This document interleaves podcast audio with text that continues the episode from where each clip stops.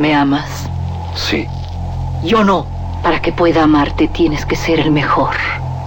En este desierto viven los cuatro maestros del revólver. Tú tienes que encontrarlos y matarlos. De las primeras letras del guion a la proyección de la última copia. Las mejores escenas de acción suceden detrás de la pantalla. Porque ahí donde ves yo antes era rico de a madre. ¿A poco? No más que, hijo, no veas que me gasté la feria. Una parte, la neta, me la gasté parrandas, desmadre, viejas, pedo. ¿Y la otra parte? No, es así, me la gasté a lo pen... Radio UNAM y la Academia Mexicana de Artes y Ciencias Cinematográficas presentan Toma 46. Con Blanca Guerra. El cine en voz de sus creadores. Trayectoria. Laura Santullo. Laura Santullo nació en Uruguay, Montevideo, en 1970. Es autora de los guiones de La Demora y del cortometraje 3030, que forma parte del proyecto de largometraje Revolución, así como de las películas Desierto Adentro y La Zona. Ha recibido, entre otros premios, el de Mejor Guión en el Festival de Cine de Lima y el Ariel otorgado por la Academia de Artes y Ciencias Cinematográficas, así como una nominación a los premios Goya de España. En esta ocasión, Laura nos platicará más sobre su carrera como guionista de cine. La entrevista corre a cargo de Blanca Guerra, presidente de la Academia de Artes y Ciencias Cinematográficas. Hola, soy Blanca Guerra, presidente de la Academia Mexicana de Artes y Ciencias Cinematográficas. Estamos aquí para entrevistar a Laura Santullo en relación a lo que es su trayectoria, cómo es que inicia. Laura, ¿cómo estás? Hola. ¿Cómo inicias en el cine? Bueno, yo de, de, arranque, digamos, no, no estudié cine ni estaba ni siquiera en mi proyecto de vida, en lo más mínimo, por lo menos no desde el ámbito de la escritura. Yo estudié actuación en el Teatro del Galpón, en, en Uruguay, eh, y en realidad estaba firmemente convencida de que actuaría pero aquello de que uno propone y Dios dispone, y entonces yo me trasladé a vivir a México, ya había yo vivido en México porque tengo una historia un poco de exilio. Yo llegué a vivir aquí con mis papás en la dictadura militar uruguaya, así que había vivido ya desde mis 6 a mis 14. Luego regreso a Uruguay de mis 14 a mis 23 y a mis 23 años y después de egresar de la carrera de actuación llegué a México con un acentote de uruguaya que no había Cristo que me quisiera contratar para nada en esta vida. Eh, pero bueno, por ahí me inventé un primer recurso de vida que me dio resultado. Mucho tiempo fui cuentacuentos durante muchos años. Y eso me sentó muy bien. Trabajaba en restaurantes, ferias del libro y ta, ta, ta. Y eso de alguna, ahora sí que una cosa llevó a la otra y yo empiezo un poco a escribir narrativa por esas mismas fechas empezó a hacer mis propios cuentos, creo como que agarré el patín y dije esto es más o menos así y empecé a escribir. Por otro lado, en mi vida sentimental aparece Rodrigo Pla, que era director de cine, y entonces empezamos a noviar y esas cosas. De alguna manera es a través eh, de la relación con Rodrigo, él me invita a escribir de cierto adentro que iba a ser nuestro primer largometraje, luego también hubo algunos cambios y finalmente La Zona fue nuestro primer largometraje, pero iniciamos a escribir de cierto adentro con una beca del IMCINE. Entonces se puede decir, ¿y eso qué edad tendría yo? 28, 29, por ahí. Bueno, y yo me fui como también clavando como más, acercando cada vez más a la escritura, tanto de guion como de narrativa. Y de cierto adentro sería entonces como mi primer eh, acercamiento al, al, al, guion. Y digamos que todo lo primero que yo aprendí fue a través eh, del trabajo, ¿no? Práctico con Rodrigo.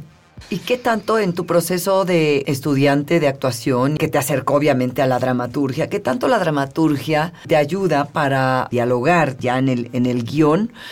Como para establecer diálogos en tus personajes y es como difícil saber qué cosas te fueron como marcando encontrar una relación directa no pero aunque me tardé, porque en realidad tardé, yo por mucho tiempo viví como con mucha, mucha frustración el hecho de no haber podido ser actriz.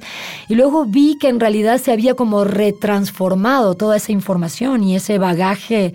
Y en gran medida yo escribo desde ese lugar. No digo que todo el mundo, habrá miles de formas de acercarse eh, a la escritura. Yo escribo mucho desde los personajes, mucho más que desde el acontecer o lo que quiero que ocurra. Primero pienso en ellos y por qué ellos harían o no harían determinadas cosas y eso va determinando la trama.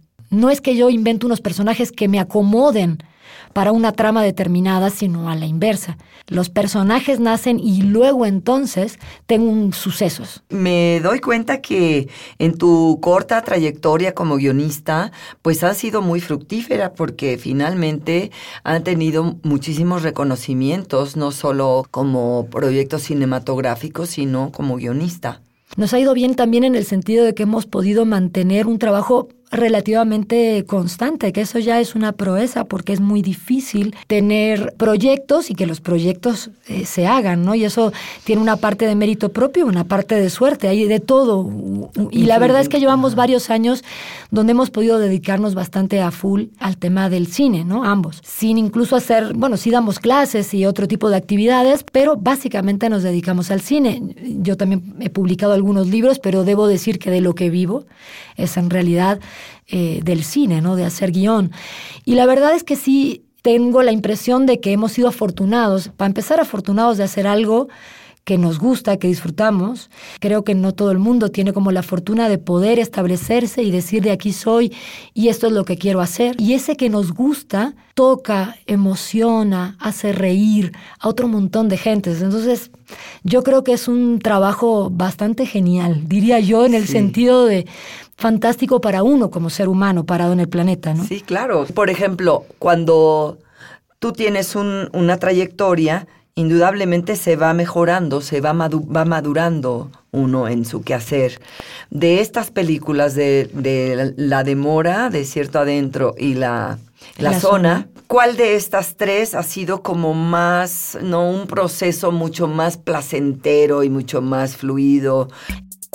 Estás escuchando Toma 46. En su momento eh, habíamos hecho Desierto Adentro y La Zona, en realidad al revés, La Zona y Desierto Adentro, que como dice Rodrigo fue como una larguísima ópera prima, porque los dos procesos se, se superpusieron, fue muy agotador vitalmente para ambos, aparte al mismo tiempo habíamos tenido dos hijos en ese oh. mismo lapso. Ahora sí que hacíamos películas, hijos, en fin, era todo muy agotador. Y cuando acabamos esas eh, dos películas, que fue en un lapso de dos años, se estrenan las dos, creo que viene siendo 2008-2009, era como, teníamos como las ganas también como de bajar un poco, de tranquilizar como un poco la vida. Y para eso, nada mejor que Montevideo, que es un lugar muy tranquilo.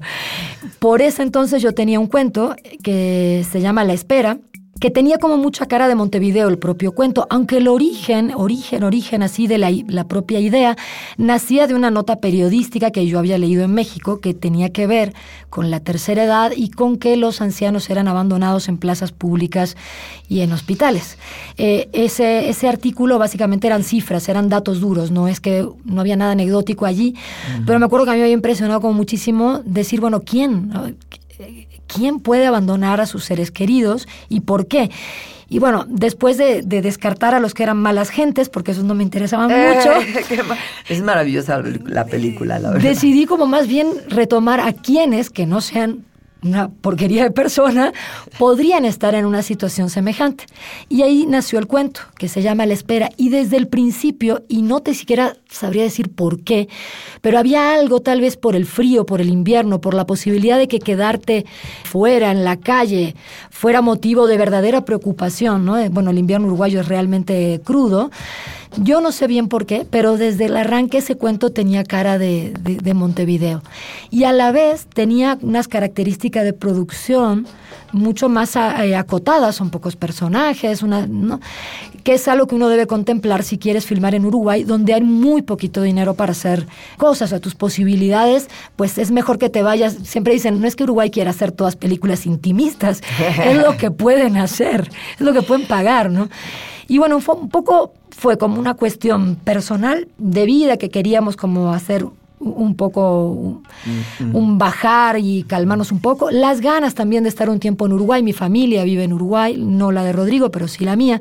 Y bueno, queríamos un poco pasar un tiempo en, en Uruguay y creíamos que era un proyecto factible. Que otro, a lo mejor un proyecto como La Zona, hubiera sido totalmente impensable, por ejemplo, en, en Uruguay. ¿no? Y este tenía como cara de que se podía. Y allá nos fuimos. Y de alguna manera creo que la elección fue afortunada en términos de esos personajes y de esa situación como vital que viven los personajes, ¿no?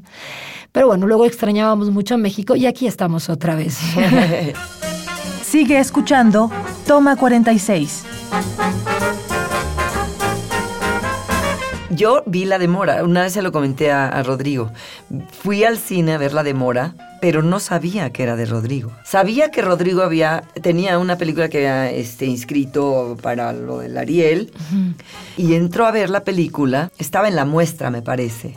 Sí, estuvo, sí. Sí, y entonces entró a ver la película y conforme pasaba la historia yo decía, qué maravilla, ese personaje me hubiera encantado haberlo hecho, el de la hija y termina la película y veo que era de Rodrigo, le reclamaré algún día. Exacto, yo quiero hablar de esto. exactamente. Bueno, yo siempre digo que yo hago los yo siempre digo yo hago los personajes femeninos que yo hubiera querido interpretar. Evidentemente. Ah, claro, claro. Eso claro. Es que yo creo que hay como hay una enorme gama de posibilidades y de cosas que ocurren con, con los guionistas. Yo creo que y lo creo fehacientemente, creo que los directores y directoras que optan por trabajar con el material que inició alguien más se pierden de mucho si no acercan a los guionistas al proceso. Se pierden justamente de aquel que por primera vez se le ocurrió aquella idea. Creo que hay veces hay cuestiones de ego que, que omnibulan esta cosa y hacen que las personas no vean que finalmente el guionista puede darte como un aporte. No es un aporte necesariamente ni definitivo ni avasallador yo creo que debe ser un aporte de equipo y la concepción de que aquello que se está haciendo es una obra, no es mi obra, sino la obra que es ajena y a la vez cercana.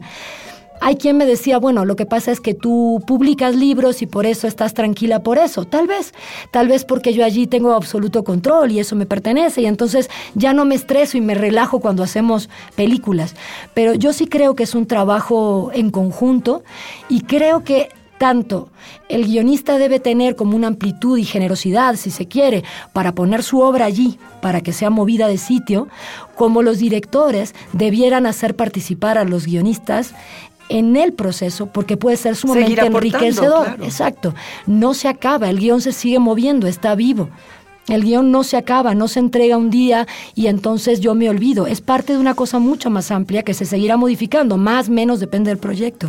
Además, yo creo que yo le decía a, a Paz Alicia, el día que le dieron la medalla toscano, hablaba con ella sobre la que no hay que olvidar al, espectador, porque el espectador, pues, eh, ciertamente cuando sales de una película valoras todo y evalúas todo.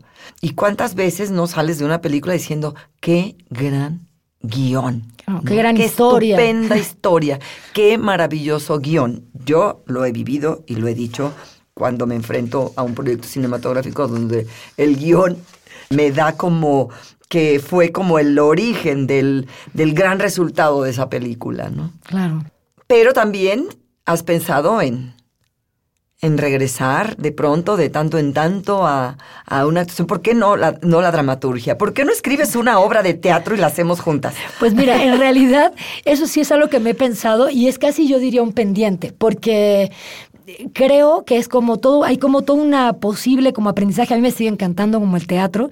De hecho, tengo toda mi generación de amigos del Galpón en Uruguay que siguen haciendo cosas y cada vez que voy veo y siempre me dicen, bueno, inténtalo al menos, que no se te quede en, el, en, la lista de los pendientes, en la vida. Pendiente, claro. Yo creo que al menos debería intentarlo. Tal vez me sale un mamarracho, pero de que se podría intentar, se podría intentar. Y digo, me sigue como encantando el teatro. Creo que son como diversas formas de narrar, de contar historias y de eso, ¿no? Como de representar, de dialogar con el mundo, que en última instancia es lo que uno hace.